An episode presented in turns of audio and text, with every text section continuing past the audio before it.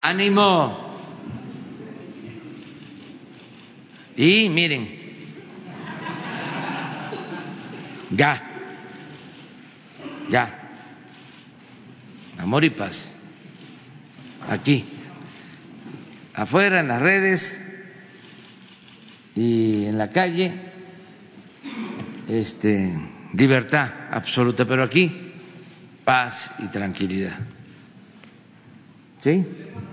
Profesionalismo para eh, informar, sin censura a los ciudadanos, respeto a la gente, respeto a los mexicanos. Muy bien, hoy vamos a informar sobre eh, cómo va el programa de créditos para pequeños eh, negocios. Se llama el programa Tandas para el bienestar. Esto ayuda mucho a reactivar la economía popular, la economía familiar, eh, en las comunidades más pobres, marginadas, es como un complemento de las remesas, desde luego, no en la cantidad eh, que llegan las remesas de nuestros héroes vivientes, los migrantes mexicanos. Pero sí ayuda mucho, junto con otras acciones de bienestar. Entonces, la doctora Graciela Márquez, que es la secretaria de Economía, y Rocío Mejía, que es la responsable de este programa, tandas para el bienestar, van a informarnos. Eh, terminamos con este programa y eh, luego abrimos para preguntas y, respuestas, si les parece. Entonces, Graciela.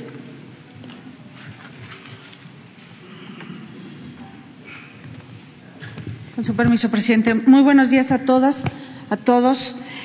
Eh, ya habíamos en alguna ocasión venido aquí a hablar de tandas. Yo solamente quiero hacer una introducción muy breve y recordar que este es un programa que llega a comunidades eh, con alta marginación, con media marginación, eh, a comunidades indígenas y llega a eh, zonas de alta violencia. ¿En qué consiste el programa? Pues consiste en, dotar de recursos financieros a pequeñas negociaciones que de otra manera no tienen acceso a créditos. Los bancos no les otorgan créditos porque son muy pequeñas las negociaciones, eh, porque no hay un historial crediticio, porque eh, no hay suficiente capital. Y lo que pretendemos entonces es generar una eh, capacidad de enfrentar eh, las condiciones de crédito pero desde una perspectiva de estas pequeñas negociaciones. Iniciamos con un crédito el año pasado, 2019, de seis mil pesos y hoy eh, estamos en este 2020 ya en condiciones de quienes han pagado en tiempo y forma de poder dar un segundo crédito eh, de, ya no de seis mil pesos, sino de diez mil pesos. El programa ha tenido eh, una dispersión, como ya les comentará en un momento Rocío, eh, ha tenido una, una, muy buena aceptación, tiene una altísima demanda y la novedad que queremos comunicarles el día de hoy es que nos vamos a, a sumarnos al programa de Jóvenes Construyendo Futuro y aquellos jóvenes que han terminado su, eh, sus 12 meses en el programa de Jóvenes Construyendo el Futuro como aprendices y que deseen emprender un nuevo negocio, un negocio eh, los vamos a apoyar con un microcrédito. Y, y, van a recibir su capacitación. Entonces, es sumar los esfuerzos de dos de dos programas prioritarios del Gobierno de la República. Con ello, entonces, vamos a tener eh, los microcréditos como los tuvimos el año pasado, las tandas, y vamos a tener este nuevo componente. Eh, como ven, hemos ido eh, aprendiendo, haciendo colaboraciones transversales. Eso nos permite trabajar no solamente desde la Secretaría de Economía, sino con trabajo, también con la Secretaría de Educación para eh, las cuestiones de capacitación. Entonces, en realidad estamos pues formando esta idea de que los programas prioritarios sean un enfoque integral para eh, la atención de todas las regiones y de todos los sectores sociales. Sin más, le, eh, pido a Rocío que les presente los detalles de dispersión del año de 19 y las metas que tenemos para este año. Gracias. Muchas gracias. Buenos días por tener esta oportunidad de abundar más en el programa de microcréditos que, como bien mencionan, es uno de los programas económicos más importantes que tenemos en esta nueva administración, porque va precisamente a aquellos pequeños negocios que no habían sido apoyados en los últimos prácticamente tres décadas. Entonces les voy a pedir por favor que pasemos la presentación. Simplemente para recordar, efectivamente, es uno de los 30 programas prioritarios. Eso es muy importante porque también es una de las características de este, de este gobierno, de trabajar de manera integral. Estos 30 programas, como ustedes saben, van encaminados a combate de pobreza y de marginación en todo el país. Entonces nos sumamos precisamente a estos 30 programas. Somos el programa 28, si ustedes lo buscan en la página del gobierno. ¿Y qué es lo que buscamos? Efectivamente son créditos productivos a la palabra. Es la primera vez en todos estos últimos años en que fue desapareciendo prácticamente la banca de desarrollo, que nosotros reiniciamos un crédito pequeño, que es más o menos el monto promedio de lo que prestan las microfinancieras, que empezamos con un crédito de seis mil para llegar a un cuarto crédito de veinte mil. Es un crédito sin intereses. Eso es también algo novedoso, tal como ustedes lo conocen, porque las personas pueden adquirir estos apoyos, estos apoyos financieros, sin tener esa carga de estar pagando altos intereses. Y por último, eh, vamos de manera directa también, esto es también novedoso, es la primera vez que el gobierno federal coloca estos apoyos de manera directa, sin pasar por bancos, sin pasar por intermediarios financieros, sin pasar por microfinancieras ni por ninguno. Vamos de manera directa al micronegocio. Eh, queremos darles muy rápido cuáles fueron los resultados del año pasado. El año pasado, como bien se mencionó, colocamos más de 356 mil tandas. Cabe destacar que prácticamente poco más del 70% fueron destinados al sector de las mujeres. Cuando revisamos la literatura de las microfinancieras, si ustedes conocen, prácticamente el 90% de los apoyos van a mujeres. Entonces, acá estamos eh, viendo un programa abierto son las mujeres las que más están recurriendo a estos apoyos y son las que además, por la evidencia empírica también no solamente en México, sino en muchos países, llevan el recurso, las utilidades, toda la ganancia de los negocios de manera directa y al 100% a sus hogares. Eso eh, pues nos trae muchísimos beneficios. Y eh, les presentamos también en qué edad estamos principalmente trabajando el año pasado. Fue de los 30 a los 49 años. Es decir, estamos concentrándonos en la etapa de la población económicamente activa, donde están más, eh, pues en la etapa productiva, precisamente donde están eh, arrancando estos negocios y consolidando. Otro de los resultados que queremos presentarles, también importantes del año pasado, es que más del 90% de los negocios tienen más de un año de haberse instalado. ¿Qué quiere decir? Que estamos también considerando la experiencia de los negocios. Entre los requisitos está que tengan al menos seis meses de haber arrancado su, su emprendimiento y entonces tenemos que más del 90% está en estas condiciones. Y algo muy interesante también cuando vamos a ver estos pequeños negocios nos damos cuenta que más del 60% son personas que tienen estudios de primaria y secundaria. Esto también nos da un reflejo de decir qué tipo de capacitación, qué tipo de enseñanza, qué tipo de mensajes podemos estar trabajando con ellos, adecuándonos precisamente a este tipo de experiencia. Y por último, otro eh, resultado importante es que 13.5% de todas las tandas colocadas el año pasado se dirigieron a las eh, zonas con presencia indígena. Como ustedes saben, es otro de los lineamientos que nos ha dictado Presidencia, que apoyemos a todos aquellos grupos que se fueron quedando rezagados del desarrollo. Y ahí estamos en todos estos estados, obviamente Oaxaca, Chiapas, Yucatán, Guerrero, y los demás son los que llevan mayor participación en esta población. Y aquí pusimos un mapa para que ustedes puedan ver eh, hacia dónde vamos. El programa va hacia las zonas de alta marginación y pobreza, el programa va a las zonas de alta violencia y a las zonas con presencia indígena. Eh, donde está el, azul más fuerte es donde colocamos la mayor parte de las tandas el año pasado, que también si lo vemos, pues obviamente el primer lugar se lo llevó Chiapas, el segundo lugar se lo llevó Oaxaca, el tercero fue Veracruz, el cuarto Guerrero y ahí nos fuimos a todas. Esto no quiere decir que solamente estamos ahí, como bien decimos, vamos a zonas de alta violencia, también tenemos obviamente en la zona norte, en Matamoros, en Baja California, en Baja California Sur, en Sinaloa, etcétera. Y si ven ustedes el mapa, no cambia mucho en cuanto a municipios. Sí va a cambiar en cuanto a las localidades para este año 2020, les vamos a decir por qué porque precisamente vamos a abrir nuevas modalidades y vamos a recibir población nueva. Las reglas de operación del programa se acaban de publicar el pasado 27 de febrero. Este 27 de febrero refrendamos hacia qué población vamos. Vamos a la población con alta marginación y muy alta marginación. Estamos ampliando dos años, eh, tres años la población. El año pasado trabajamos de 30 a 64, ahora estamos trabajando de 30 hasta los 67 años y tener un negocio ya arrancado. Prácticamente con estas tres, eh, ahora eh, condiciones, requisitos, ya las personas pueden acceder a este crédito. Y tenemos, efectivamente, como bien mencionaba la secretaria Graciela, tenemos dos modalidades este año.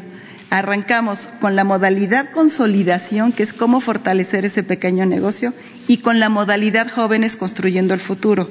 Lo que estuvimos revisando con la Secretaría del Trabajo es que todos aquellos jóvenes que tuvieron su capacitación en lugares donde aprendieron un oficio, donde se pudieron capacitar durante 12 meses, ¿qué pasaba al pasar al mes 13?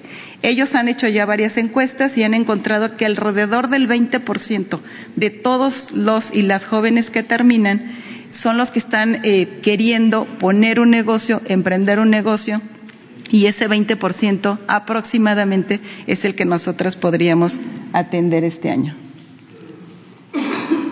Los recursos que tenemos para 2020 en el presupuesto de egresos de la Federación se nos asignaron 2.500 millones de pesos si esto le sumamos toda la bolsa que se está sumando por el pago de estos eh, financiamientos, estamos viendo que vamos a colocar este año poco más o más de 3.400 millones de pesos. ¿Cómo los vamos a distribuir? Como bien decimos, alrededor de 200.000 jóvenes eh, construyendo el futuro, alrededor de 175 mil personas, micronegocios que pagan el crédito de 6 y suben al de 10 mil. Y por último, alrededor de 90, 100 mil nuevos apoyos y estos se irán subiendo conforme eh, vaya creciendo esta bolsa. Esta va a ser la distribución para este año y en total vamos a colocar alrededor de 453 mil tandas microcréditos en el país. Y por último, en la próxima eh, tabla, estamos viendo eh, lo que ustedes mismos estaban interesados en conocer, cómo se va a distribuir de manera estatal y de manera municipal. De manera estatal estamos viendo aquí la distribución. ¿Cuáles son las personas elegibles? Si ustedes se dan cuenta, tenemos más de 5.2 millones de personas que dijeron en el censo del bienestar a la hora que los y las servidoras de la nación visitaron los domicilios casa por casa, manifestaron estar interesados en obtener un crédito. Toda esa población son alrededor de 5 millones y que cumplen en principio con los requisitos del programa. Las tandas colocadas en 2019 son las 356 mil y para este año las 453 mil.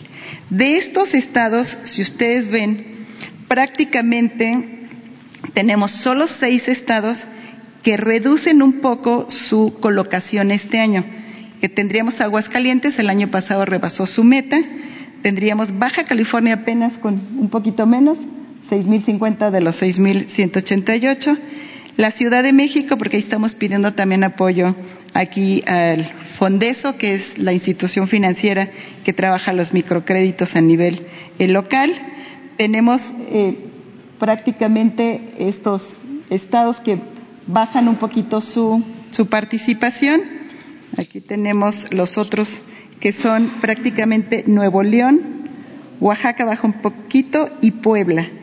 Todos los demás estados, si ustedes se dan cuenta, dado que subimos más de eh, mil créditos para este año, suben de manera significativa algunos sus, eh, eh, su, su eh, ponderación para este año. Destaca el caso de Coahuila, Colima, Chihuahua, Guanajuato, Jalisco, Michoacán, Morelos, Querétaro, Quintana Roo, Sinaloa, Tabasco y Yucatán. Muchos de estos estados, si ustedes se dan cuenta, el año pasado dimos mayor preferencia a los, estados que tenían municipios no mineros. Este año incorporamos municipios mineros, incorporamos mayor participación de eh, zonas indígenas e incorporamos, obviamente, nos seguimos destinando hacia las zonas de alta marginación. Entonces, todos estos estados, señor presidente, son los que subirán este año su, su participación para la colocación. Estos tandas empiezan a colocarse ya la semana que entra, una vez publicadas las reglas de operación del pasado 27. Ya estamos listos para trabajar eh, toda esta información. Como ustedes saben, la aterrizamos a través de la Secretaría del Bienestar, que son los que nos ayudan en todos los estados a acudir a validar. Cada uno de los micronegocios reciben una visita y toda esta validación se recibe ahí. También nos está ayudando eh, la Secretaría del Bienestar con la capacitación, están yendo a invitar a todas las personas que ya obtuvieron una tanda para que tengan capacitación presencial y capacitación en línea. Y la capacitación, como ustedes saben, con nuestros folletos que ya estamos actualizando para este año, para que ellos hagan sus talleres, sus tareas y vayan eh, mejorando. Simplemente para terminar, es muy importante que los micronegocios tengan mayores conocimientos, mayores herramientas, porque como ustedes saben, las familias viven de este negocio, van a seguir viviendo de este negocio, entonces, ¿qué mejor que tengan más eh, preparación? Porque lo que estamos buscando con esto es realmente fortalecer las pequeñas localidades, que llegue el recurso ahí y que en estas zonas, en estos municipios, la economía local dinamice y la economía popular se fortalezca en todos estos municipios. Pues muchísimas gracias y estamos listos para sus preguntas. Muchas gracias. Sí, nada más eh, agregar que, bueno, hay cosas que van a, surgir seguramente de sus preguntas, pero eh, se hizo hace poco la pregunta sobre el avance de los créditos en Querétaro, algún no de ustedes. No, sí, pero por eso fue, nada más que está Querétaro, a ver si pone. Querétaro sube el doble. Sí.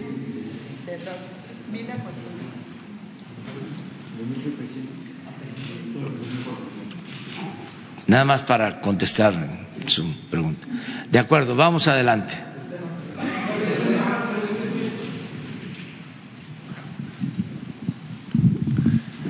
Buenos días, señor presidente. Buenos días, secretaria y secretaria. Eduardo Esquivel Ancona, Análisis Económico, Grupo SDP. Yo quisiera preguntarle a la secretaria, es, bueno, felicitarlas por este gran proyecto. Le estoy viendo que está funcionando mejor que el que funcionaba hace muchos años de Bangladesh, el de Yumu. Y, pero quisiera preguntarle qué tasa de morosidad tiene este, este proyecto y quisiera también hacerle otra pregunta, este, tal vez no esté tan relacionada con, con la Secretaría de Economía, pero hay un sector, eh, estos, estas tandas son para este, los deciles más bajos de la población, los más pobres. Pero luego sigue otro decil que estos no tienen este tipo de créditos, son pequeños comercios que están un poquito más arriba en sus ingresos. Si el Banco del Bienestar tuviera un proyecto igual a estos para, eh, para apoyar a pequeños comerciantes o NAFIN y que la banca de desarrollo vuelva a ser lo que era antes, una banca de desarrollo, no, no para subsidiar este, empresas, grandes empresas privadas. Esa sería mi primera pregunta. Sí, muchas gracias. Creo que el tema, eh, yo no me gusta pensar que no es el de la morosidad, sino el del repago, ¿no? Digamos, por, por, la naturaleza del programa y las capacitaciones que van recibiendo los beneficiarios, estamos eh, en una cifra de 63% de la dispersión del año pasado. Ahora, como la dispersión se dio a lo largo de todos los meses del 19, en realidad este número se puede mover cuando cerremos 19. 63% no es una tasa baja por tratarse de este primer crédito eh, y que esperamos que con la capacitación, con la invitación que desde acá hacemos a quienes han recibido una tanda, que hay una, hay al pago de la tanda, al, completar eh, los seis mil pesos de repago, pues hay la posibilidad de acceder a un segundo crédito en condiciones similares. Entonces, tenemos esa, esa tasa de repago y eh, pasando a la segunda pregunta, nuestra idea es, eh, como son cuatro créditos, seis mil, diez mil, quince mil, veinte mil, al término del ciclo, eh, ya tendremos a, a, los beneficiarios que completen el ciclo eh, con una, una suerte de historial crediticio. Ya podrán ir a decir a una institución bancaria, a un intermediario financiera, yo tengo un, pago, tengo un historial, eh, mi negocio ya está consolidado, ya hemos adquirido algunos enseres para y ya está también estamos incidiendo en la parte de la formalización. Entonces, eh, ¿y para qué queremos hacer esto? Pues justamente para que estos micronegocios en algún momento puedan acceder a otro tipo de apoyos. Y estamos hablando y trabajando con Nafinsa para que Nafinsa efectivamente ponga garantías, que es la mejor manera de, de apoyar a, los, a negociaciones medianas, pequeñas, y que pueda ser a través de garantías, que no es otra cosa sino decirle a Nafinsa o a otro banco, yo respaldo este crédito y entonces ahí es donde vemos bajar tasas de interés, aumentar plazos, mejorar en general las condiciones de los créditos. Entonces, garantizando, teniendo los fondos de garantía de Nafinsa, se puede acceder. La Secretaría también tiene otros mecanismos para ayudar, capacitar a las empresas que ya no son estos negocios pequeños, pero que a través de la consolidación de este programa de microcréditos para el bienestar podamos acceder y, hacerlos consolidarse, crecer y, revitalizar la economía local. Muchas gracias. Entonces, sí hay un programa, eh, una con NAFIN para dar. Pues estamos trabajando con NAFIN nosotros para justamente estos programas de garantía. NAFIN tiene una cartera muy amplia. Eh, estamos es justamente, digamos, es, es, una de las vocaciones que tiene que tener la banca, la banca de desarrollo. Gracias. Muchas gracias. Sí. Compañera. Gracias, presidente. Buenos días. Preguntarle su opinión sobre el hecho de que el juez Baltasar Garzón eh, sea quien vaya a asumir parte de la defensa del exdirector de Pemex, Emilio Lozoya. Usted se reunió hace algunos meses con él. Gracias. Bueno, este es que no era sobre el tema, pero bueno, sí, todo aquí se responde. Sí, mire, eh, esto eh, cae en la esfera de lo particular. Él es un abogado que eh, trabaja para defender a clientes, a personas acusadas, es eh, famoso por eh, algunos casos que le ha tocado llevar, uno en particular, que fue muy importante, él fue el que em, juzgó a Augusto Pinochet. Esto lo tengo que manejar con cuidado porque hasta las palabras, ¿no? si de por sí los conservadores están molestos, si digo dictador, ya lo dije, ¿verdad? Bueno, fue juzgado. Eh, eh, por eh, el juez en ese entonces Garzón. Entonces es una figura, es un abogado español, fue juez, ahora es abogado.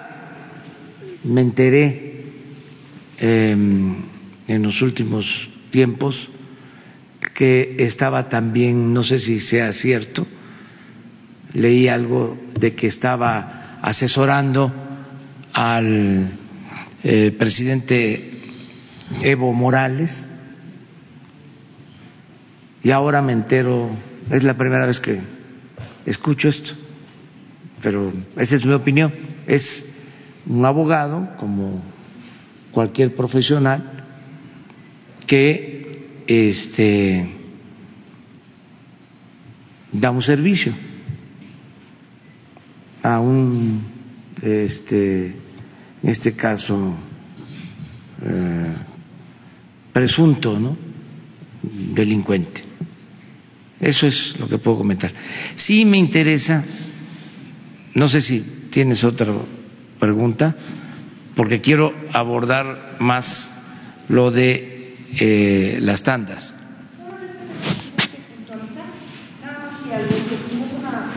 un reto mayor para el tratar de extraditar a Lozoya con un abogado pues tan experto y tan experimentado. No, porque no, eh, depende de la causa, siempre.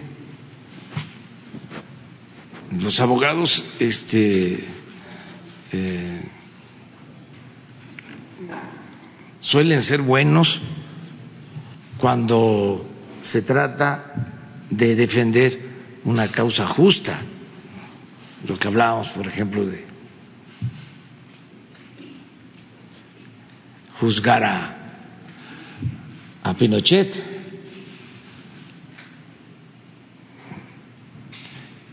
Pero si se trata de defender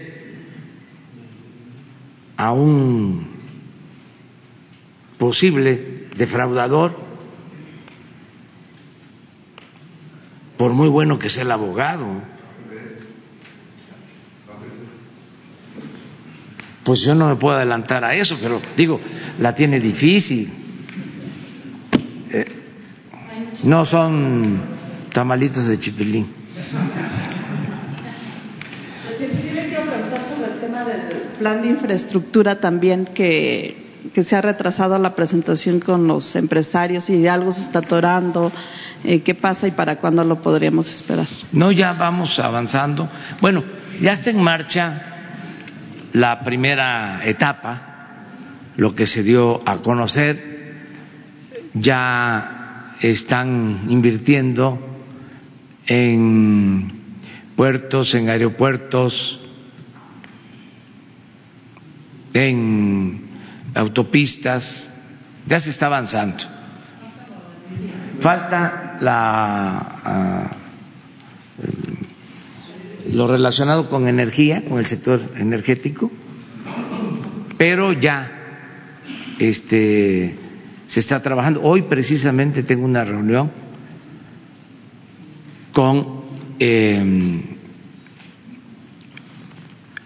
el coordinador jefe del gabinete de crecimiento, Alfonso Romo, y con el director de Pemex, con la secretaria Rocío Nale y con el licenciado Manuel Bartel.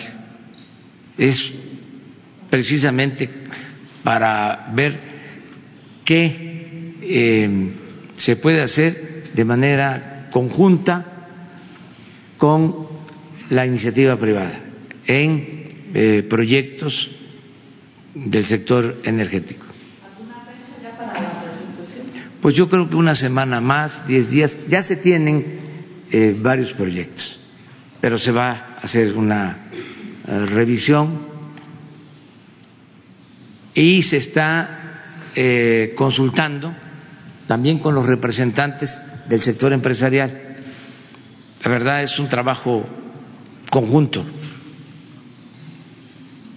que se está llevando a cabo. Entonces yo espero que eh, en este mes ya se presente el eh, programa. Ahí todavía estamos esperando porque en el caso de salud em,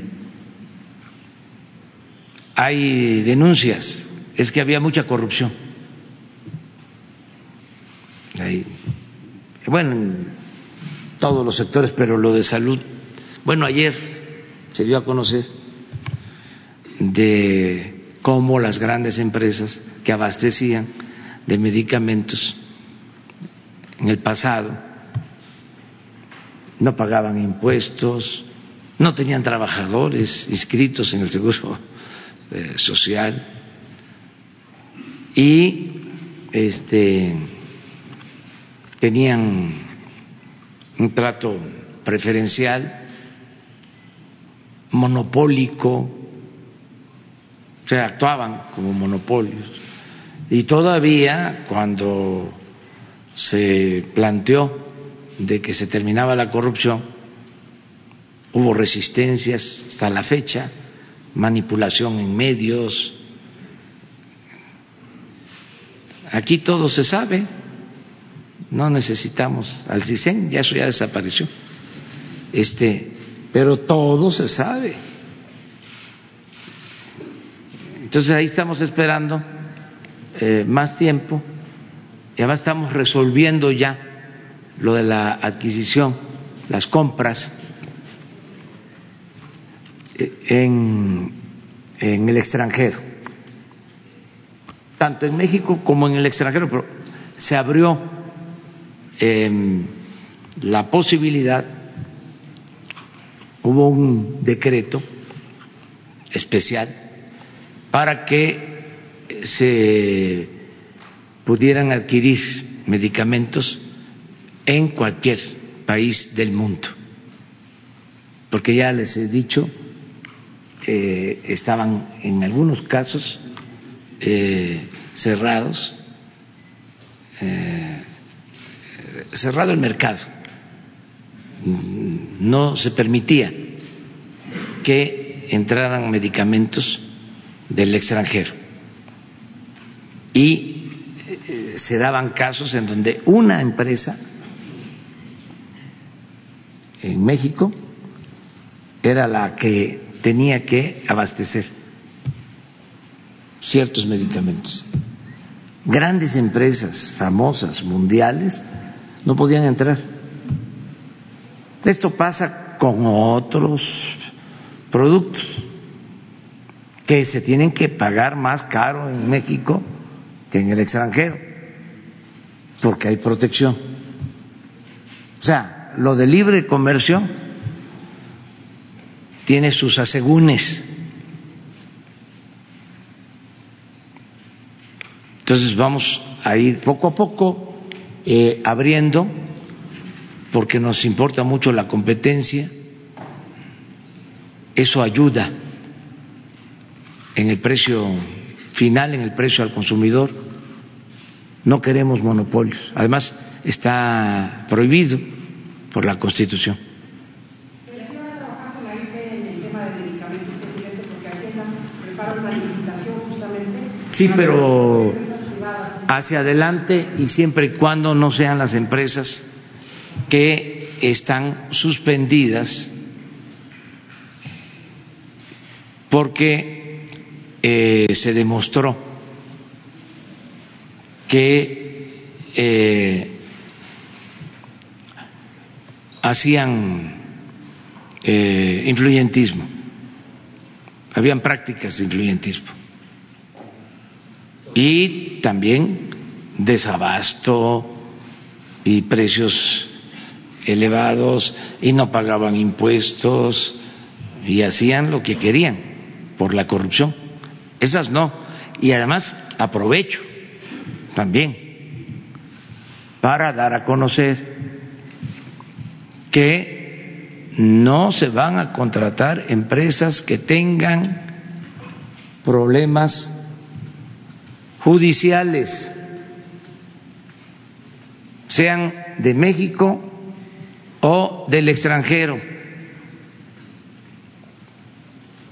para decirlo con mucha claridad. En las licitaciones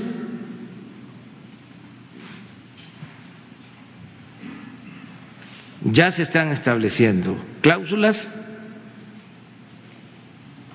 para que las empresas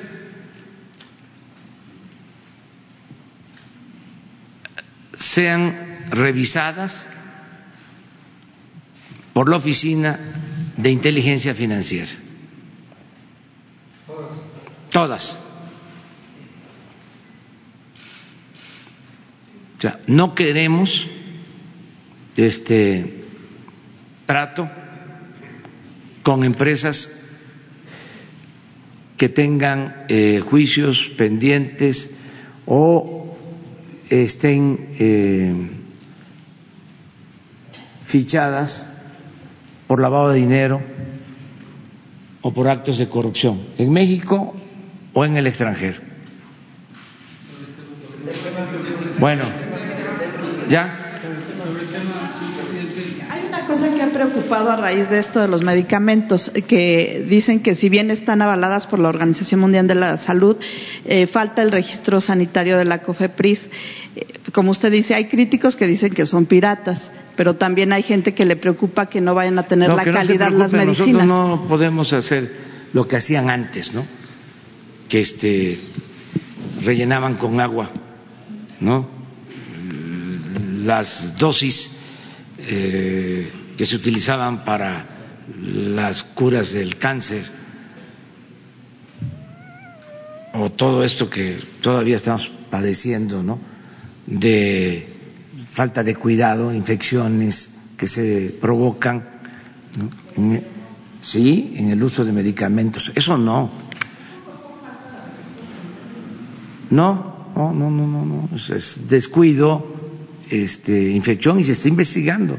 Por eso ni voy a ahondar sobre el tema porque quiero tener todos los elementos y se va a castigar a los responsables.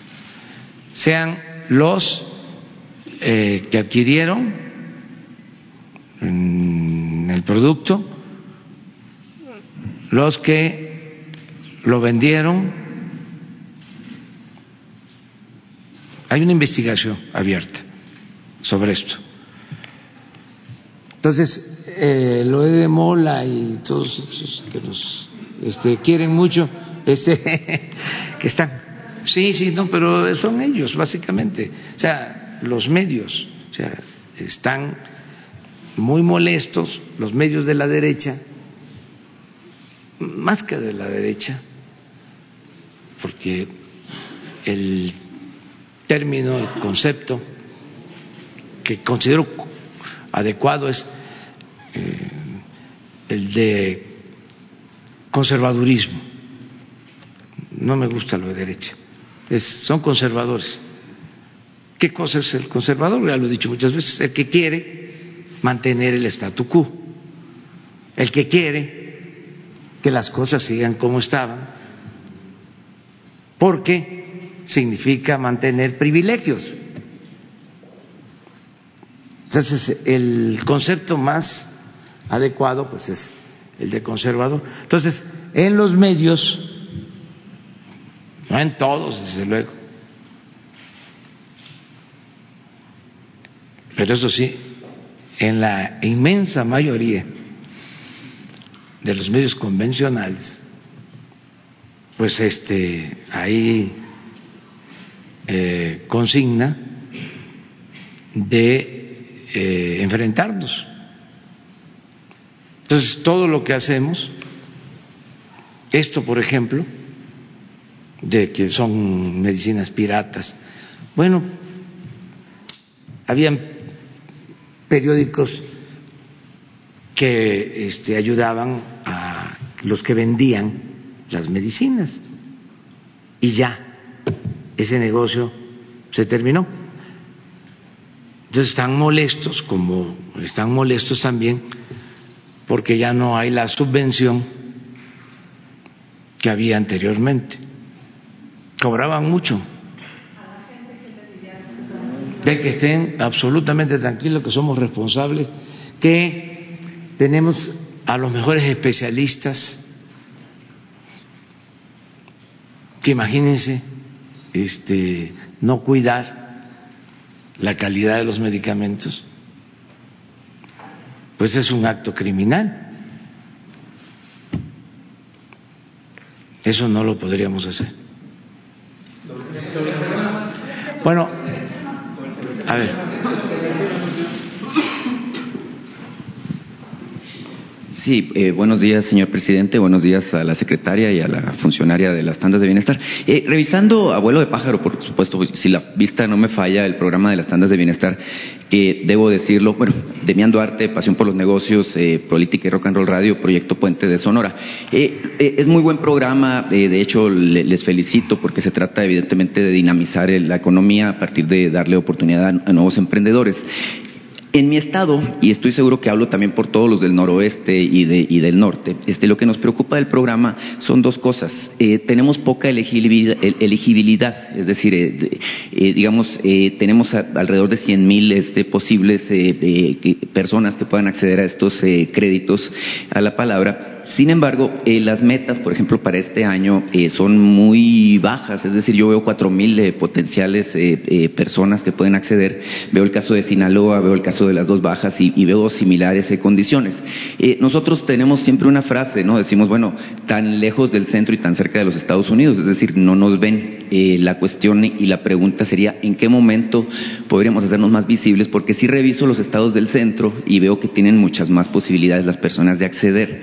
Debo decirle, señor presidente, antes de venir a México estuve en Villa de Ceris, este, que es eh, un pueblo conurbado de la ciudad de Hermosillo, y por ahí las señoras que se dedican a la fabricación de coyotas y algunos otros eh, dulces y, productos alimenticios, precisamente están muy a la expectativa de acceder a este tipo de programas.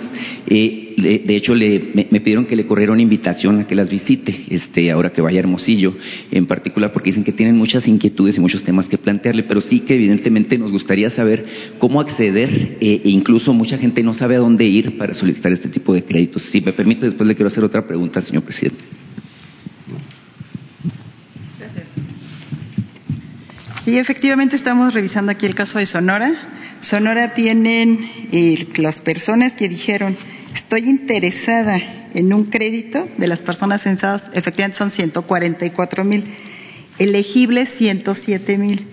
¿Por qué llegamos a la meta de 4 mil? Lo que estoy revisando aquí es que eh, buena parte de lo que estamos apartando para este año viene de las 200 mil personas para jóvenes construyendo el futuro.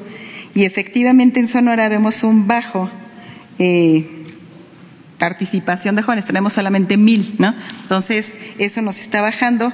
No obstante, eh, hemos estado platicando tanto con el delegado estatal de allá, eh, con Jorge Tadei, para decir qué podemos hacer. Nos han encargado él y muchas otras eh, personas de Sonora cómo trabajar, por ejemplo, a los alrededores del río, que también tuvieron el río Buenaventura, que tuvieron muchos problemas.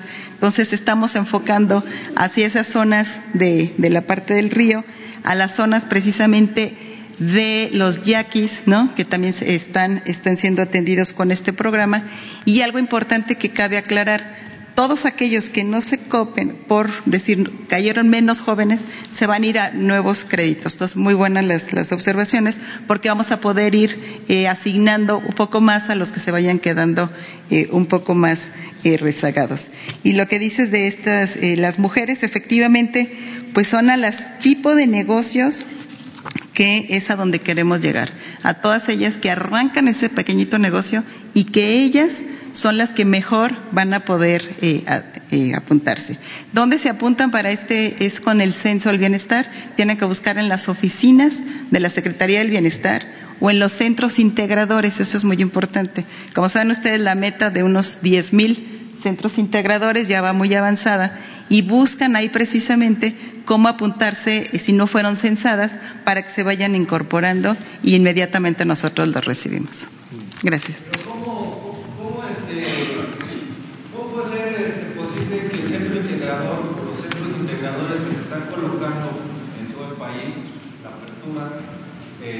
no, no tienen información del presidente. Yo le quería preguntar eso. De hecho, estoy levantando ya unos días la mano, precisamente con este tipo de, quejas que, bueno, a mí me llegan precisamente en redes sociales.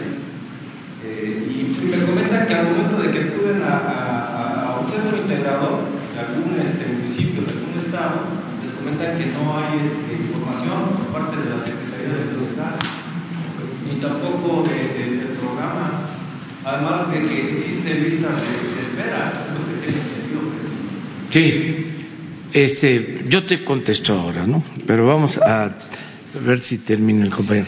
Eh, o, me esperas y... Sí, adelante. Bueno, bueno ya, hasta aparecen levantados. entonces, mire, eh, señor presidente, aprovechando este, que va a Sonora y que de hecho hoy va a ver a, Manuel Bartlett este, como, como tan educados ahora que aparecen hasta diputados, usted primero. Bueno, bueno. Es este, que eh, Adelante. Lo, no, lo, celebro, lo, celebro. Lo cortés no quita lo valiente. Sí, lo celebro, sí. Exactamente. Qué bueno. Eh, señor presidente, eh, aprovechando que va a Sonora, le quiero exponer un par de situaciones de Sonora, pero hoy va a ver a Manuel Bartlett, además que será muy pertinente. El pasado 27 de noviembre hubo un incidente en el centro de Hermosillo en particular.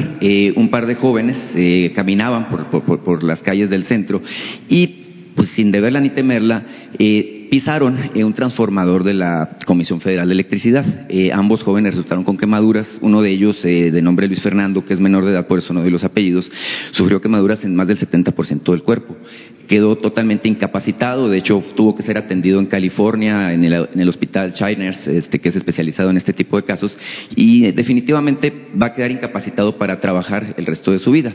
este joven ha emprendido pues un reclamo a la Comisión Federal de Electricidad para que le reparen el daño. Esto implicaría, bueno, que le ofrezcan una pensión vitalicia y que le ofrezcan atención médica integral este, para, su situación. No ha habido una respuesta de parte de la CFE. Eh, la CFE ha, respondido ofreciendo dos millones de pesos, según tengo entendido. Hay la petición este, de parte de las familias, del, joven, de parte del mismo joven, de que se le atienda debidamente y la CFE no quiere dar una respuesta. Es por eso que pues, eh, la, determinación de interceder con usted este, para que le pida a Manuel Bartlett, bueno, que ceda en este caso muy específico. En Sonora tenemos muy fresca la memoria, usted va al tema de ABC el próximo jueves, este, y guardadas las proporciones, pero es un caso muy similar, ¿verdad? Este, de una negligencia, válgame, de una empresa asociada al Estado, ¿no? Entonces sería, sería muy importante.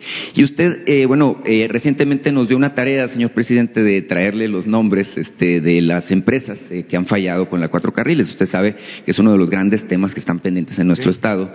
bueno, yo le traigo el nombre de la empresa que ha incumplido. Es una empresa que se llama Petros y Asfaltos, Sociedad Anónima de CB. El propietario es un señor eh, ligado a la política que se llama Uriel Silva. Eh, usted ha dicho que para abril o para mayo, bueno, esperamos que de este año se cumpla con el propósito de la carretera. Eh, Sabemos que ahora en marzo, que va a ir a fines de marzo a Sonora, es posible que recorra el tramo que está pendiente de terminar de la carretera. Eh, ¿Qué tipo de expectativa podemos tener?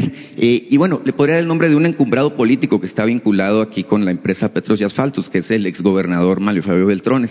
Y quisiéramos saber, bueno, si habrá alguna consecuencia sobre esta empresa en particular, ya que, bueno, eh, evidentemente los incumplimientos han sido constantes, reiterativos, y esta empresa es la que ha provocado los atrasos de más de un año ya que tiene la terminación de la carretera. Muchas gracias. Muy bien. Mire, em, vamos a estar en Hermosillo y eh, yo le pido a Jesús que tome los datos porque en efecto eh, hoy me reúno con el licenciado Bartlett a ver si ahora que voy a Hermosillo ya llevo una respuesta a quienes eh, eh, fueron afectados, eh, a quienes este, sufrieron este daño y la responsabilidad de la Comisión Federal de Electricidad y en qué consistiría la reparación del daño. O sea, desde luego, lo principal es lo humanitario, la atención médica y también eh, la reparación del daño en lo material. Pero yo llevo una respuesta. Hay también eh, la vía legal que eh, nosotros siempre vamos a respetar y no vamos a estar obstaculizando o creando mecanismos para que eh, quienes eh, denuncien al Estado no tengan posibilidad de eh, ser atendidos y que se les haga justicia. Nosotros, cuando hay alguna discrepancia, en el caso todavía de ABC hay algunas diferencias, estamos esperando que el Poder Judicial decida y vamos a, respetar lo que el Poder Judicial decida. Pero si se puede eh, llegar a acuerdos sin necesidad de juicios, porque además eh, es esperar tiempo, porque son procesos largos. Eh, lo que sí tenemos que procurar es la atención médica, o sea, eso de inmediato, eso no puede esperar. Entonces, a eso nos comprometemos. Eh, acerca de lo de la carretera, ya se está viendo, ya hay un plazo que este, se estableció. Ahora que voy, mm, tengo que informar sobre ese tema. Espero que ya para entonces esté resuelto el asunto y si existe eh, un procedimiento legal que inició la Secretaría de Comunicaciones. Eh, me han informado de la suspensión del contrato en un plazo que este, se dio para que se cumpla con eh, el compromiso de terminar el tramo que hace falta de la carretera estación Don a Nogales. Entonces, este, se está viendo eso. Eh, acerca de lo que tú planteas, eh, estamos trabajando para que cada vez eh, se informe más a los beneficiarios y a la población en general. De los centros integradores, que son un poco más de diez mil, eh, un centro integrador es una comunidad eh, con mayor población que las que están eh, alrededor, que tiene una ubicación estratégica en donde llegan, así hay muchas eh, localidades en los municipios, así como mm, hay cerca de 2.500 cabeceras municipales, hay abajo un nivel de comunidades eh, grandes mm, que pueden tener hasta 5.000 este, habitantes. Esas comunidades son las que se consideran eh, como centros integradores de servicio, porque ahí es donde está la secundaria, ahí está la preparatoria, ahí está el centro de salud, o sea, ahí están eh, las instalaciones básicas de los servicios eh, públicos.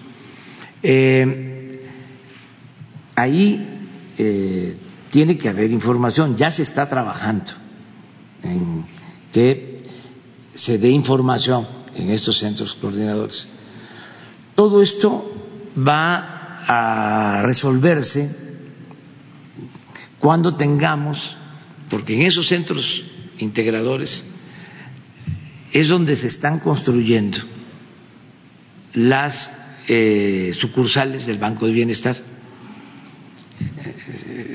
La información en general de los programas se va a eh, llevar a cabo en las sucursales del Banco de Bienestar, en las 2.700, que no son las más de 10.000, pero estamos pensando que eh, van a estar bien ubicadas de manera estratégica estas sucursales y nos van a ayudar para informar cada vez más. Eh, y yo quiero aquí, porque eh, el tema lo amerita, decir que ya mucha gente se está informando de lo que se transmite en estas conferencias. Y yo voy a estar informando cada vez más en estas conferencias sobre los programas de bienestar. Por ejemplo, en el caso de programa que nos ocupa, lo de las eh, tandas, fue el programa en efecto que más demanda tuvo cuando se levantó el censo. Por eso más de 5 millones. Que esto es muy alentador, porque hay programas eh, de bienestar que son ayudas eh, directas, apoyos directos, pero esto es eh, crédito. Es decir, quiero que me apoyes, pero con un crédito para que yo pueda salir adelante. Es muy alentador esto. Y si quisiéramos tener más, o sea, eh, posibilidad de atender toda esa demanda, ¿sí? porque ahí no llega la banca comercial, o sea, eh, imposible. Además, los intereses son elevadísimos y no son considerados sujetos de crédito. Les piden todo tipo de garantías que no tiene la gente. Este es un programa con otras características. Es a la palabra, porque la mayor riqueza de México es la honestidad de su pueblo. No hace falta este, firmar papeles y dar nada en garantía. La gente responde. Bueno, aquí hay una tasa de recuperación de el 65% y estoy seguro, estoy seguro que va a aumentar la tasa de recuperación. Y hago el llamado a que se responda, es decir, que se actúe de manera responsable, porque estos programas no les gustan a los conservadores, les molestan, como muchas cosas de las que hacemos. Quisieran que fracasáramos. O nos dicen ¿Por qué eh, créditos sin intereses? Eso es paternalismo. Eso es eh, populismo. Rescatar a los grandes empresarios, banqueros, como lo hicieron ¿sí? cuando el FOAPROA, eso es fomento. Eso no es este, populismo. Eh, darle a los de abajo es eh, paternalismo, es populismo, pero no, es que es muy interesante. déjenme hablar. Este, es muy importante entonces hacer un llamado a la gente, que los que reciben los créditos hagan un esfuerzo, que paguen, que no queden mal. Lo mismo en el caso de Sembrando Vida, que no pierdan la oportunidad, porque eh, este año van a estar eh, contratados más de cuatrocientos mil sembradores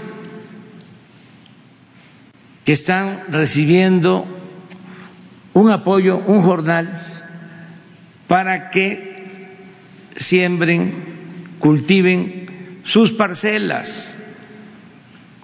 Entonces, que no pierdan el tiempo, que no es eh, levantarse tarde y ir a el campo al trabajadero una media hora, una hora y regresar a la hamaca. Ahí sí que aplica compañera, compañero, escucha, en la hamaca no se lucha. Hay que trabajar, aprovechar el tiempo, porque toco madera, ¿qué tal que se les haga a los conservadores que regrese este el régimen de corrupción? Ya esos programas pues no existirían, los borrarían no había nada de eso, porque eso no está en la concepción de los conservadores, de los eh, neoliberales. Ellos eh, se dedicaron a facilitar el saqueo, a facilitar el traslado de bienes públicos a particulares. Ese era el gobierno. Facilitar la corrupción, facilitar el saqueo. A eso se dedicaba. ¿Qué van a tener programas para este, ayudar a la gente, ayudar a los pobres? No, era, eh, si acaso, la este, entrega de despensas, el frijol con gorgojo, en víspera de las elecciones para quitar los votos con propósitos eh, electoreros. Entonces, ¿qué le digo a la gente también de Sembrando Vida? Aprovechen, eh, les da tiempo, porque es muy probable que eh, yo esté hasta el 24. Entonces faltan casi cinco años. Eh, en tres años se da el cacao, en tres años se da el café, en tres años se dan los cítricos. No perdamos tiempo, que cuando terminemos en el 24 ya sean las plantaciones y que incluso se siembren los árboles maderables, eso lleva más tiempo el cedro 20 años, el caoba 30. Pero si se siembra ya eh, en cinco años, un caoba está de 8, de 10 metros y ya no lo echan abajo y ya se conserva y eso, aunque lleve tiempo, es la herencia para las nuevas generaciones. Entonces, desde aquí tenemos que estar informando. Eh, ya voy a terminar, ¿verdad? Me falta una sola consideración. Miren, estamos articulando, integrando los programas de bienestar. El programa de jóvenes construyendo el futuro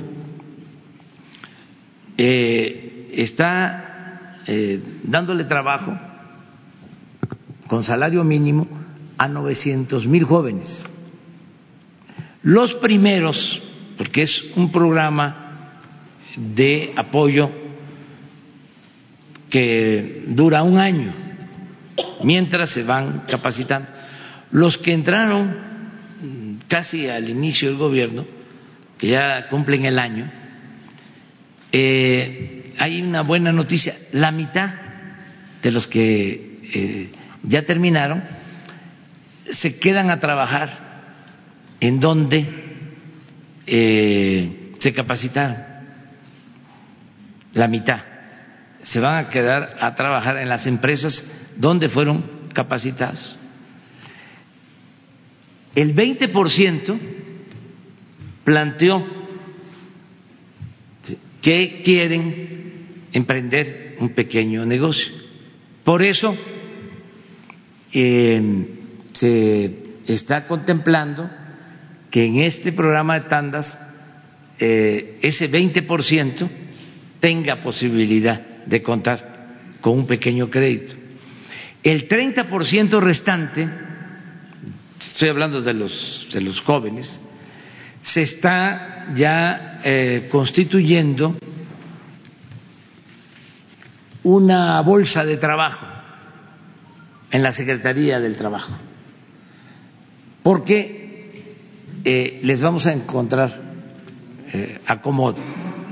Eh, hay posibilidad de que puedan trabajar con eh, información de dónde hay eh, opciones. Hay mucha rotación, por ejemplo, de trabajadores en el norte, en todo lo que es la industria maquiladora, hay mucho trabajo. Puede ser que si eh, son del sur, trasladarse al norte sea complicado, pero tenemos posibilidad. Es un asunto de comunicación y vamos a estar atentos para buscarles ocupación a los jóvenes. Entonces, eso era lo que quería yo aprovechar a partir de la pregunta. ¿Sí? Le tocaba a una compañera, ¿eh? Van dos seguidas. Sí, gracias. Gracias, presidente, por la palabra. Buenos días, presidente eh, Víctor. Buen día para Víctor Blogs eh, y México Informa de YouTube. Eh, presidente, he venido este, ya un poquito más seguido a la conferencia, precisamente para participar un poquito más este, sobre los temas de los avances de los programas del bienestar, tanto de las becas.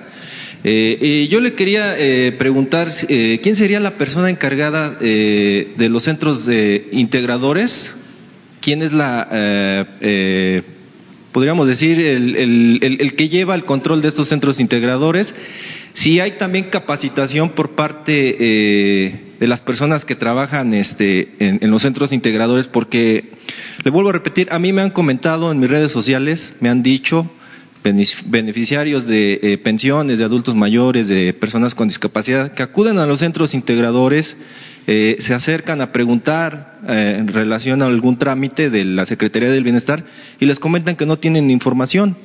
Entonces, en verdad, este, no entiendo, para mí es algo ilógico que se encuentre un centro integrador en una comunidad, en un, municipio, y no se les otorgue la, información que ellos requieran para, como usted dice, para disipar las dudas y como usted lo está comentando ahorita, para que usted aquí también este, pues, se pueda informar toda, toda esta situación. Sobre todo, sabe que eh, hay, hay, un problema muy, muy persistente eh, en, las, este, en las pensiones de discapacidad y personas adultas mayores, que cuando eh, llegan ellos les dicen, oiga, este, pues vengo a pedir información, ¿por qué no me llegó mi pago? No, dice, yo no tengo información, la información viene de aquí de la Secretaría del Bienestar de, eh, la Ciudad de México. Para re realizar un trámite de una pérdida de una tarjeta presidente, se, le, se tardan más de seis meses para recuperar un plástico de una tarjeta del bienestar. Entonces, en verdad, en verdad pienso que es un poco tortuoso para todos estos beneficiarios acudir y de que los traigan como pelotita, ¿eh? porque hay adultos y personas con discapacidad que no pueden andar así. Sí. por la misma edad y por también por la este por, por la capacidad a lo mejor luego de, de- del traslado sí bueno esto sería la primera que yo le quería decir traigo una segunda pregunta con las becas no sé si usted recuerde que yo vine eh, cuando eh, por primera vez que entré a la conferencia fue el año pasado, le comentaba sobre eh, que algunos estudiantes de eh, educación media superior no están percibiendo sus apoyos. Sigue la misma este, situación. Eh, sigue algunos, este, algunos sí les llega, como usted me dijo, algunos sí les llega, a otros no les llega. Entonces, sigue ahorita, de hecho, pues ahorita está en proceso la tercera remesa, usted ya lo sabe, está en proceso ahorita la, la, la, la tercera remesa. Sé que usted ha movido cielo, mar y tierra para que les lleguen a todos los estudiantes este, sus becas, pero sigue esa, esa situación, presidente. Este, Entonces, este, yo quisiera saber también, eh, de cierta manera, cómo se puede solucionar. No sé si se, se les podría este, eh, solucionar de alguna forma a estos estudiantes que no reciben sus becas. Me comentaban también alumnos que tienen buen promedio y por ahí también a- algunos compañeros han este, propuesto eh, esta situación de que por qué no se les da a los alumnos que realmente tienen un buen promedio y que tienen un buen eh, aprovechamiento en, en, este, en sus escuelas. Hay alumnos que en verdad tienen un buen promedio y no les llega la beca, presidente. Sí. ¿Sí? Bueno, mire, eh, es un asunto, este, yo les comentaba, el gobierno no estaba hecho para servir al pueblo, no estaba hecho para este, atender a la gente. Tan es así que por eso no hay sucursales bancarios en la mayoría del territorio. No hay internet en la mayoría del territorio. ¿Dónde había internet? ¿Dónde estaban las sucursales bancarias? ¿Dónde estaban los hospitales? ¿Dónde están mm, las mejores escuelas? Pues en las ciudades. Entonces, estamos creando todos los mecanismos para atender a toda la gente y darle preferencia a los pobres, a los que viven en la sierra, los que viven en las comunidades más apartadas. Y vamos avanzando, pero estamos creando los mecanismos y además este, empujando el elefante, que este, es un cuerpo de avance lento. Ayer eh, tuve una reunión con todos los eh, relacionados, vinculados con programas de bienestar, secretarios, subsecretarios, directores, una revisión de todo esto que estamos hablando, en donde eh, vamos bien en la dispersión de los recursos, en donde tenemos problema, eh, cuánto se está dispersando con tarjeta a través de bancos, cuánto todavía se está dispersando en efectivo, las demoras.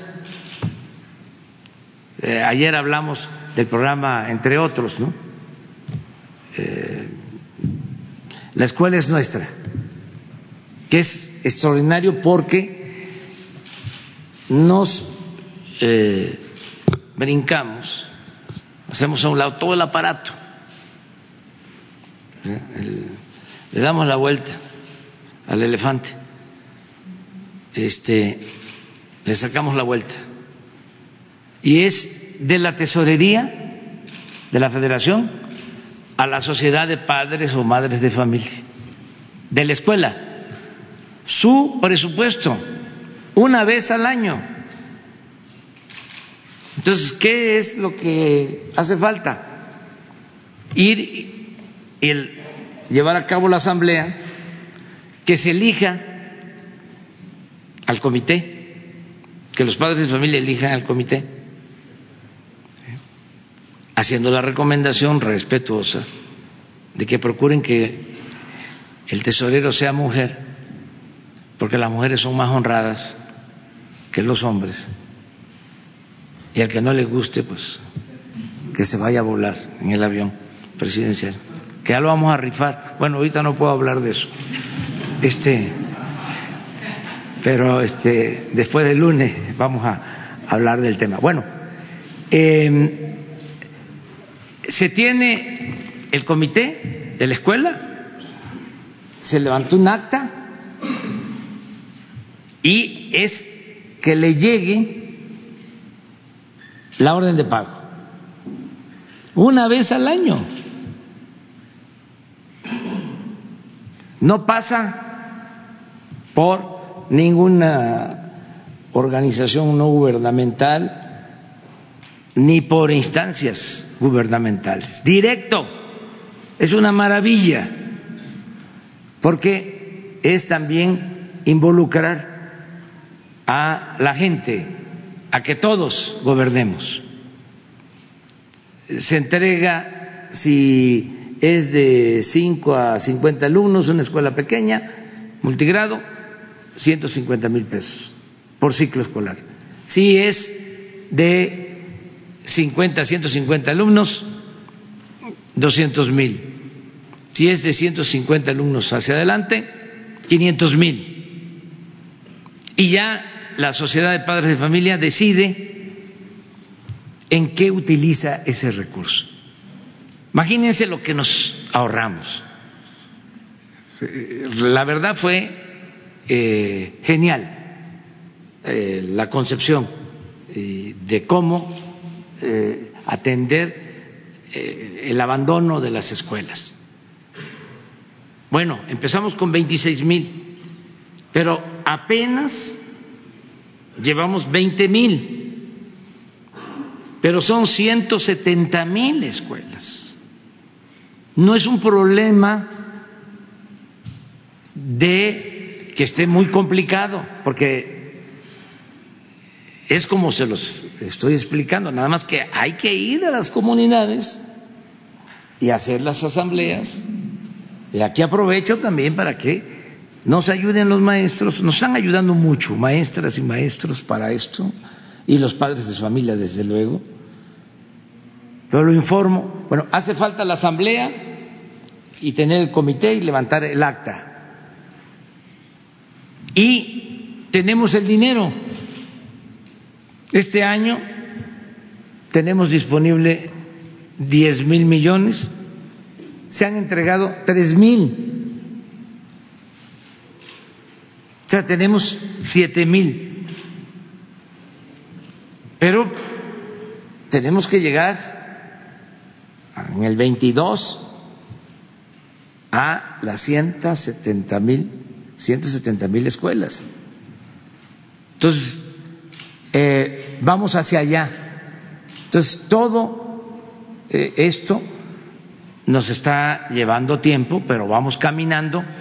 Los adultos mayores, eh, sí hay forma de que este, eh, tengan eh, la información que necesitan, pero es si se trata de comunidades indígenas, a partir de los 65 años es un derecho. Incluso ya está la iniciativa, ya está hasta en comisiones en, el Congreso, porque se va a elevar a rango constitucional el derecho a la pensión, del derecho a la pensión a niñas y niños con discapacidad de comunidades indígenas, de comunidades pobres y se va a elevar a rango constitucional el derecho a recibir una beca. Si se es em, integrante de una familia pobre. Y desde luego el derecho a la salud. Entonces, si se trata de eh, un indígena anciano, es a partir de los 65 años si es eh, mestizo a partir de los 68 años. Es un derecho y es universal, es decir, es para todos, para ricos y para pobres, porque es una recompensa a los que ya aportaron para el desarrollo del país y que reciban algo, una compensación de todo lo que hicieron en beneficio de, de México. Entonces, eh, eso se tiene que ir conociendo cada vez más. El caso de eh, discapacidad, ahí sí es niñas, niños, prioridad. Y eh, de comunidades indígenas, primero. Ahí es niñas, niños de comunidades indígenas y también hasta 64 años, o sea, en el caso de discapacidad. Y niñas y niños de comunidades y de colonias populares.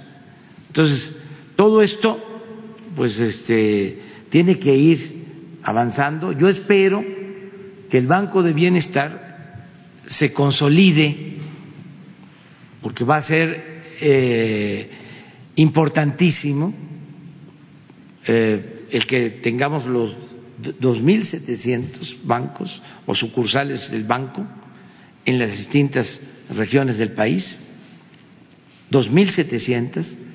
Entonces, se puede eh, dar crédito, se puede eh, captar eh, el ahorro, se pueden recibir remesas, pero lo que necesitamos resolver es lo de la dispersión de los recursos, antes que ninguna otra cosa, porque estamos dispersando alrededor de 320 mil millones de pesos, 320 mil millones de pesos en programas de bienestar.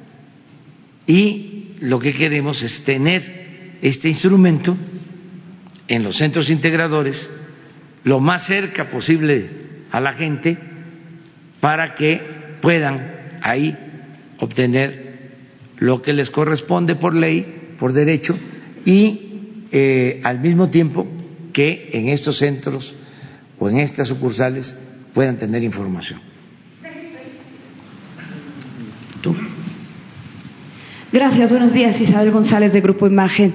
Eh, primero, tanto a Rocío como a Graciela, buenos días. Eh, ¿Qué tipo de empleos están planteando los jóvenes? Son jóvenes que son recién egresados seguramente de carreras eh, profesionales o técnicas. Hay nuevas tecnologías, no los contratan en las empresas algunos. ¿Qué están haciendo eso? ¿Y cuáles son ¿Qué tipo de negocios tienen las, las mujeres? Eh, me llamó la atención que en uno de sus cuadros decía que lo dedican eh, prácticamente al interior de la familia. ¿Qué tipo de negocios? Me gustaría saber, por favor. Muchas gracias, Isabel, por la pregunta.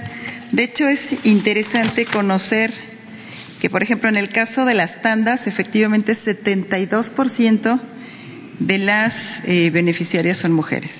En el caso de jóvenes construyendo el futuro, poco más del 61% de las que han recibido su capacitación, su beca el año pasado, son mujeres. Y lo que hemos estado conociendo de este grupo de jóvenes es que tienen esa capacitación, como bien dijo el, señor presidente, pudo haber sido en grandes empresas, en empresas medianas, en empresas pequeñas, en cooperativas, en empresas sociales y sobre todo muchos de ellos en oficios. ¿A quién nos estamos tratando de dirigir precisamente a este 20% de jóvenes? Sobre todo a aquellos que tuvieron ya una capacitación en oficio. Nos estaban comentando ayer de varios grupos de mujeres, por ejemplo en Comalcalco, Tabasco, que ya están solicitando la tanda y que este grupo de mujeres jóvenes estuvieron trabajando, por ejemplo, en huertos, huertos eh, comunales. Lo que ellas estarían buscando es que esos huertos tengan comercialización y que esa comercialización se pueda apoyar con tandas, por ejemplo. Entonces, lo que se está buscando es que efectivamente, con lo que ya aprendieron, más la capacitación obligatoria que tienen que tomar sobre plan de negocio, para que su oficio lo puedan convertir realmente en un proyecto de negocio y con eso eh, ya puedan instalar su, su capacitación. Estamos este, muy interesadas, como sabes, obviamente, en trabajar con las, con las mujeres, con las jóvenes, y eh, pues están abierto una cosa importante también para los jóvenes construyendo el futuro. La vía de acceso es directamente en su plataforma de jóvenes. Como ustedes saben, ellos tienen una pues familiarización muy importante con las redes y con las plataformas electrónicas. La forma en que se inscriben los jóvenes ya está en la plataforma, ya está la información sobre tandas y ahí es donde van a, a capacitarse para este programa. Una cosa importante, lo que mencionaba el presidente, es los jóvenes ya tienen su tarjeta de cómo recibían la beca el año pasado. ¿Cómo van a recibir la tanda este año? Directamente por instrucciones de la tesorería de la federación directamente a su misma tarjeta. Entonces, eso también nos apoya en esta parte de bancarización. Gracias, gracias. Y es eh, lo que comentaba este, el compañero de Sonora, eh, es para eh, pequeños comercios, eh, pequeños negocios muy pequeños, eh, por lo general utilizan para la compra de mercancía, eh, se están apoyando muchos artesanos. México es un país con eh, una tradición cultural única, o sea, excepcional, no solo porque eh, nuestras culturas vienen de lejos, sino por la eh, diversidad. ¿sí? Eh, imagínense lo que eh, hacen las eh, culturas de Oaxaca en artesanía, pero por ejemplo, los seris y las mujeres, los collares, eso es de lo más bello que hay en el mundo. Este, y eh, créditos para eso es para lo que eh, se utilizan las tandas. ¿eh? Eh, lo que aquí se mencionó también, eh, las coyotas. No quiero aquí este, despertar celos y sentimientos, pero este, herir susceptibilidades, pero además ya viene la hora del desayuno, pero que la coyota no es para el desayuno también, pero este como el café, sí, sí. Entonces eh, ese es eh, el, el- el tipo de negocio, sí. Eh, preguntarle también, presidente, en el tema del día lunes, que es inminente, ¿cómo va a trabajar Presidencia de la República y el Gobierno en general en su conjunto? Me refiero a nivel federal. Eh, ¿En cuanto a qué? Eh, ayer tuve la oportunidad de platicar por lo menos con tres colaboradores muy cercanos de la Presidencia de la República y ellos nos dijeron que se iba a notar la ausencia de las mujeres el día 9. ¿Nos puede confirmar esto? ¿No se puede confirmar? No sé. ¿Va a participar la secretaria? ¿Va a participar usted? No sé, pero si lo pueden expresar ustedes, o sea, aquí somos Buenos días. ¿Cómo va a funcionar? Yo creo que vamos a saberlo el propio lunes. En el caso de la Secretaría de Economía, eh, yo circulé un escrito a todos los funcionarios, a todas las trabajador, a todos los trabajadores y trabajadoras, eh, y el mensaje era que había eh, que cada uno tenía que optar, que cada una tenía que optar. Era una decisión individual y que, como aquí se dijo, lo, lo- dijo el señor presidente, no habría ningún tipo de sanción administrativa por la falta de lunes. Entonces es, es una opción que en lo individual cada trabajadora, cada funcionaria va a tomar. Entonces, eh, por eso es que no podemos saberlo. Yo creo que también es una decisión de eh, cada área. Hay áreas sensibles, ustedes lo saben, eh, y seguramente pues cada secretario ha tenido que tomar en consideración eh, es, algunos, algunos temas. Nosotros estamos abiertos a que cada una de nuestras eh, funcionarias, de nuestras trabajadoras, trabajen, no, no sea no sea, no, sea he de decir que la mayor parte son, son, son mujeres las que trabajan en economía, si, si hacemos la suma de todos, eh, y yo simplemente lo que he pedido es que se reemplace trabajos críticos, que son algunos trámites, eh, sobre todo los de comercio exterior. Gracias. Justamente por eso lo, lo, preguntaba tanto a usted como al presidente. ¿Cómo van a operar? ¿Cómo va a operar el gobierno de la República? ¿Qué opinas? Con toda libertad, o sea gracias por la. Prohibido prohibir. Prohibido. Muchas gracias por la oportunidad. Eh, obviamente vamos a participar el 8 de marzo, como lo hemos hecho en los últimos 20, 30 años, en las marchas del 8 de marzo con los grupos feministas. Eh, el 9 de marzo, bueno, el 8 de marzo además tenemos invitación del presidente para poderlo acompañar en el evento formal donde se va a conmemorar el Día Internacional de las Mujeres. Y el 9 de marzo, como bien preguntas, teníamos ya algunos compromisos de agenda. Entonces, lo que se va a tratar es de cumplir con esos compromisos y, por supuesto, apoyar y visibilizar, obviamente, las acciones que se están haciendo a nivel nacional para la defensa de los derechos plenos de las mujeres. Qué amable. Presidente, ¿su oficina cómo va a funcionar?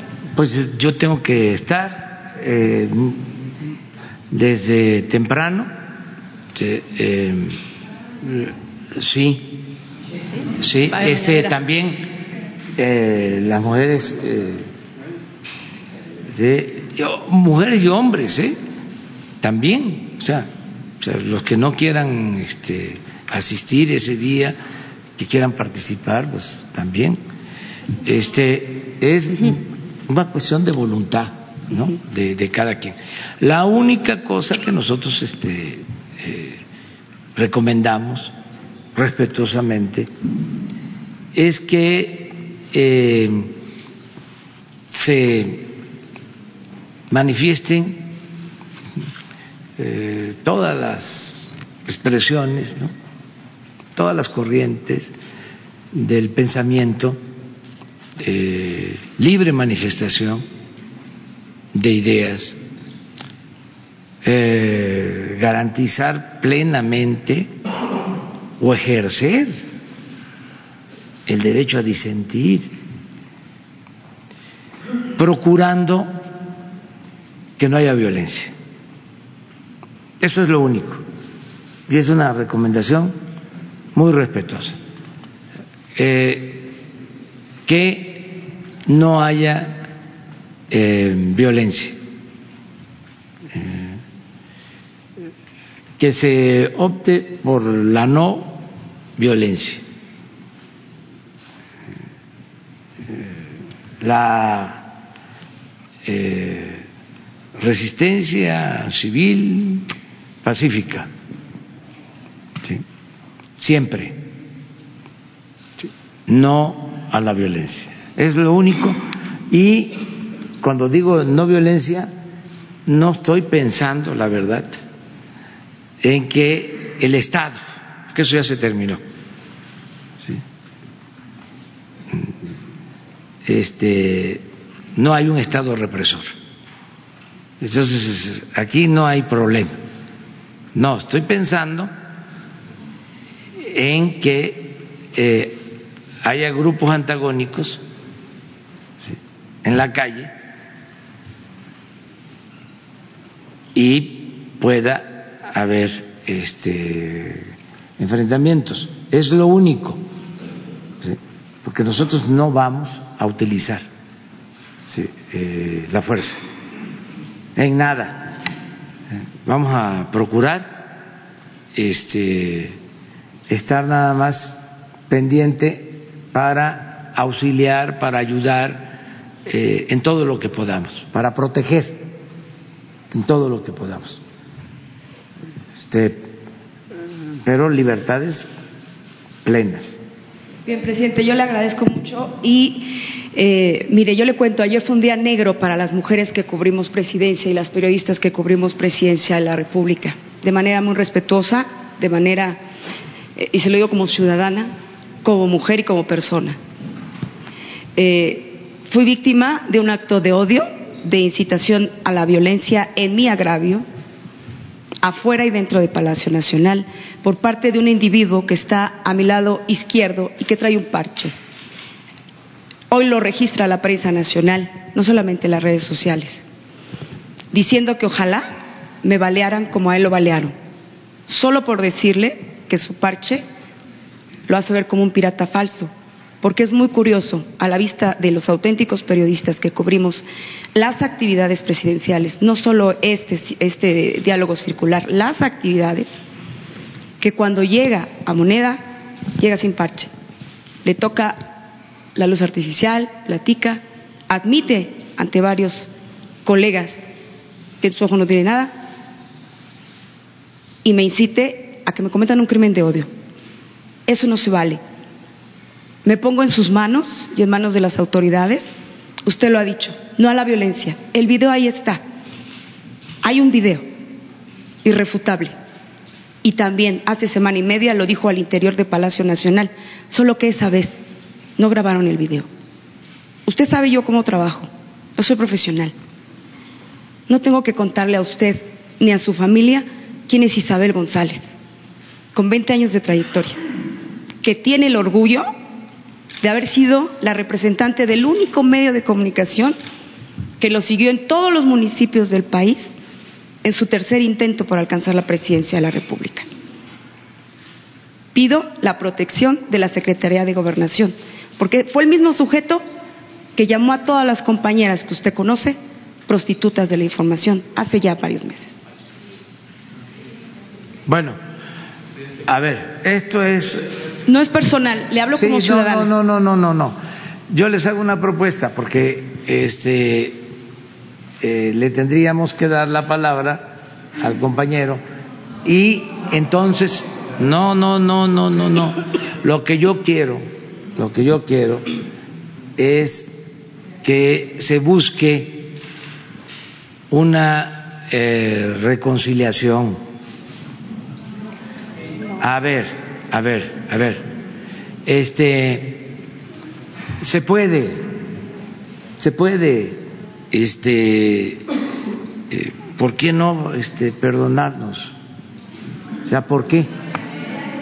A ver, a ver, a ver, a ver, a ver. o sea, eh, lo escucho.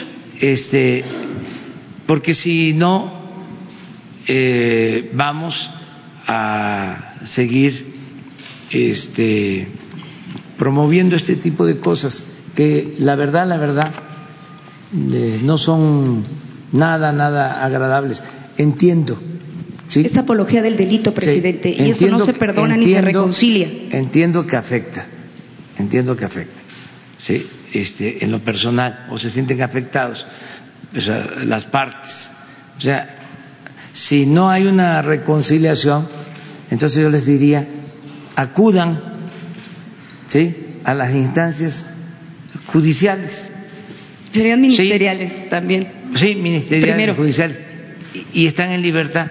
Nada más yo les pediría, con todo respeto, con todo cariño, que aquí, también por respeto a la gente que nos ve, ¿sí? también a la investidura, pero sobre todo al pueblo, a la gente. Que no nos este, peleemos aquí de esa forma y si hay agravios, pues que se proceda legalmente, pero que aquí no este, lo planteemos, porque imagínense si aquí vamos a venir a pelearnos, este, pues no vamos a cumplir con nuestra responsabilidad y con el deber de informar a los ciudadanos, ¿no? que, es lo más importante. Yo me atrevo a plantearlo aquí justamente porque ayer, Presidencia de la República, gente que trabaja con usted, me dijo que se iban a tomar medidas. Nosotros eh, no vamos a poder este, eh, eh, limitar la libertad de nadie. Pero eso no es, es libertad. No, no, miren, aquí sí les aplico la de Okay. los liberales. La prensa se regula con la prensa. Pero no es prensa. No, pues a medios Yo no estoy- se, se regulan con los medios. Los periodistas se regulan con los periodistas. O sea, yo no, Pero si, si alguien dice que ojalá Valen yo puedo hasta la instancia de conciliación. Abrazos. O sea, ah, bueno, pues entonces si no es así, a la autoridad competente. Me reservo ya mi nada derecho. más eso. Gracias. Sí, y este pedirles que este por ejemplo, yo te pido a ti ¿sí? que este no hagas uso de la palabra ahora porque si no es un sapereco esto, ¿sí? Sí, Y esto es un asunto muy serio.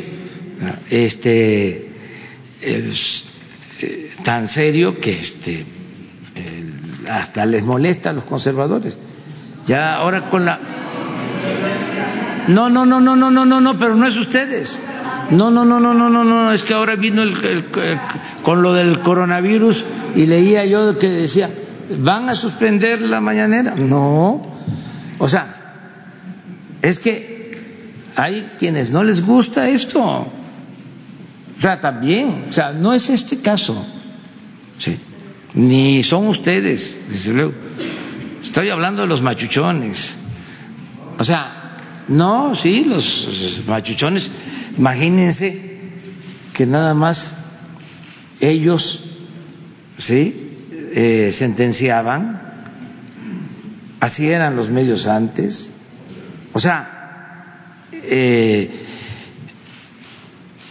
ellos eran los que decían eh, que era bueno y que era malo y destruían, pues por eso era el cuarto poder y usaban eh, la libertad como negocio, no ejercían la libertad, negociaban la libertad para sacar provecho en lo personal.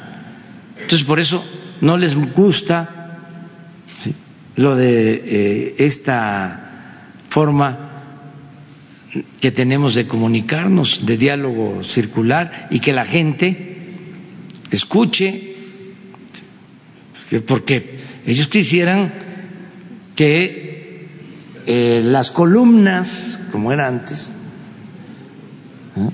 los columnistas fuesen los que este, sentenciaran eh, y, decidieran, y como lo vimos aquí este, con Lucas Alamán, el principal gurú del conservadurismo en toda la historia de México. Nosotros dominamos los periódicos, nosotros, así dice. Eh, formamos la opinión general, la opinión pública. Entonces, no, ya no es así. Ahora todos tenemos posibilidad de expresarnos, de manifestarnos. Entonces, eh, qué bien que el compañero ya no eh, hace uso de su derecho de réplica, que yo se lo tendría que dar. Ah, ¿cómo no? Ah, si aquí este no es obedecer y callar, no. Así eran los vasallos. No, no, no, no, aquí son las libertades. ¿sí? Nada más que es muy desagradable, entonces mejor, ¿sí? este, ya Isabel se manifestó, se expresó, merece respeto y la instancia legal correspondiente y hacia adelante y procuremos, eso sí, es, no pierdo nada con llamar a la concordia, al respeto. Podemos tener diferencias, sí, claro que las tenemos, ya lo hemos dicho muchas veces. No puede haber pensamiento único. Eso tiene que ver con las dictaduras. La democracia es pluralidad, es diversidad. Bueno, todo eso, o sea, solo con respeto y sin violencia. Sí, no este, promover odios y no a la violencia y respetarnos. Y claro que tenemos diferencias, o sea, la verdad, la verdad, este, eh, sería muy aburrido, siempre lo digo, ¿no? La vida, nos las pasaríamos con sueño, bostezando. Si eh, fuese un pensamiento único, si todos estuviésemos de acuerdo en todo, pues no, no, no, no, no. La democracia ¿sí? es pluralidad, es debate, ¿sí? es confrontación de ideas, con argumentos, con respeto. Y ya, y somos libres todos y respetarnos. No le vamos a cerrar la puerta a nadie, ya de una vez que se sepa. No se le cierra la puerta a nadie, porque además, fíjense, algo que también es fruto de estos tiempos. Si no actuamos con respeto, le caemos mal a la gente.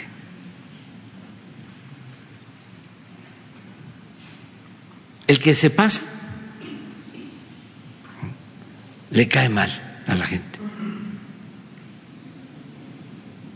Entonces, todos debemos de aprender a autolimitarnos.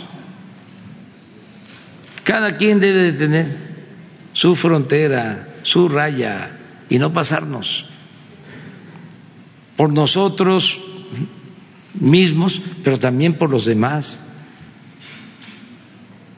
Porque eh, es considerar a la gente este, menor de edad.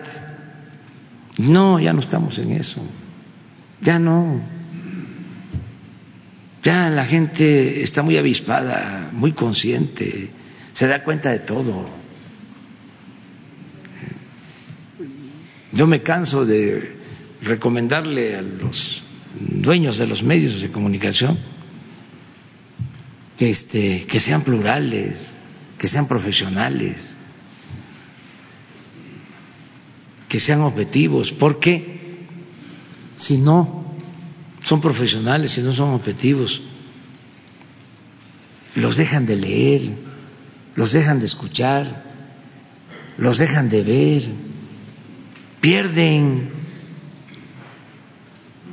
O sea, si un periódico se dedica, no lo digo porque esté sucediendo ahora, ¿eh? sino en general, a estar atacando diario, ¿qué objetividad puede tener? Y así hay periódicos. Pero estoy seguro, no lo deseo, ¿eh? pero nada más por conocimiento de este oficio noble, de la política, estoy seguro que van en picada, en tiraje. Y lo mismo los columnistas. ¿Por qué? Por faltarle el respeto a la gente. O sea, es un insulto a la inteligencia el decir, ah, este, todo está mal en el gobierno y este, si el boleto del avión se empieza a distribuir el lunes, ah, es una falta de respeto a las mujeres. Y ahí va, hasta un editorial. Es un exceso. O se está tratando muy mal lo del coronavirus, porque lo que quisieran es este escándalo, ¿no? Hasta que nos fuera mal. Sus asuntos personales, porque es así, sus intereses personales, sus diferencias con nosotros, las convierten en bandera, en información. Eso está mal. Yo también, ¿para qué ando dando consejos? O sea, este, que cada quien haga lo que quiera. Pero ese es mi punto de vista. No le faltemos el respeto a la gente. El pueblo no es tonto, tonto es el que piensa que el pueblo es tonto. La gente se da cuenta, ese es el cambio. Eh, hay que mandarles este un fax, un telegrama. Ya no hay, ¿verdad? Bueno, un correo electrónico para avisarles, tocarles la puerta. Te vengo a avisar que esto ya cambió, ya cambió la mentalidad del pueblo. Un abrazo, un abrazo. Este, no están prohibidos los abrazos, ¿eh? Este, un abrazo, nos vemos mañana, mañana. Ah, mañana, sí, cómo no, nos vemos allá, en San Luis, en San Luis. Vamos a estar en San Luis este, eh, y vamos a estar en Aguascaliente, vamos a Calvillo y vamos a estar en Jerez, Zacatecas y eh, la conmemoración del Día eh, Internacional de la Mujer va a ser en Fresnillo a las 10 de la mañana el domingo.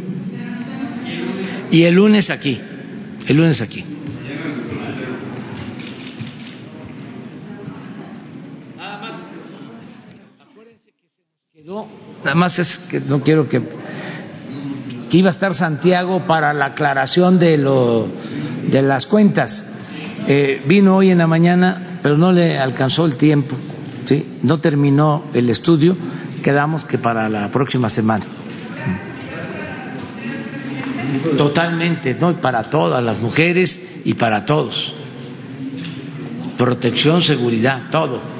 Y lo mejor es que nos cuidemos, ¿sí? O sea, es decir, que eh, no eh, haya eh, violencia, ¿no? Que no se promueva la violencia. ¿Mande? es que nosotros, la verdad, no podemos, este, es una situación bastante difícil para nosotros, porque no podemos este, castigar a nadie, reprimir a nadie, no es ese nuestro trabajo. Bueno, eh, yo lo que espero es que se traten con respeto, que se quieran, amor y paz. Amor y paz. O sea, de veras, no odiar. Solo siendo buenos podemos ser felices. Solo siendo buenos podemos ser felices. Y no es un asunto solo eh, de los demás o de la sociedad, es un asunto de uno mismo. ¿Cómo nos vamos a dormir si no llevamos, si no hicimos una revisión sobre nuestra actuación? ¿Sí? Si eh, no tenemos la conciencia tranquila.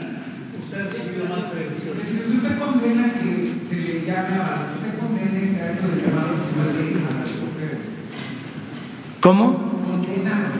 Yo condeno cualquier tipo de agresión. Cualquier, todos, todos los tipos de agresión que se dan. Cualquier tipo de agresión. Es más, eso es violencia. ¿Por qué no proponer un código de ética? No, no vi el video. No, no, no, no, no. ¿Por qué no proponer un código de ética, señor presidente? Ah, sí. Para todos los. Sí, sería muy bueno, pero háganlo ustedes, ayúdenme, háganlo y lo proponemos aquí. Elaborar que todos nos pongamos de acuerdo. Sí. Sean de YouTube, de un medio escrito. Sí, sí, sí, sí. sería un buen aporte. ¿Sobre la qué?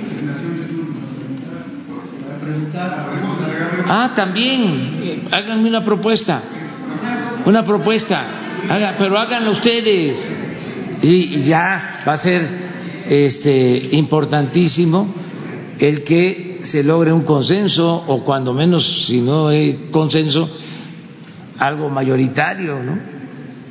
Eh.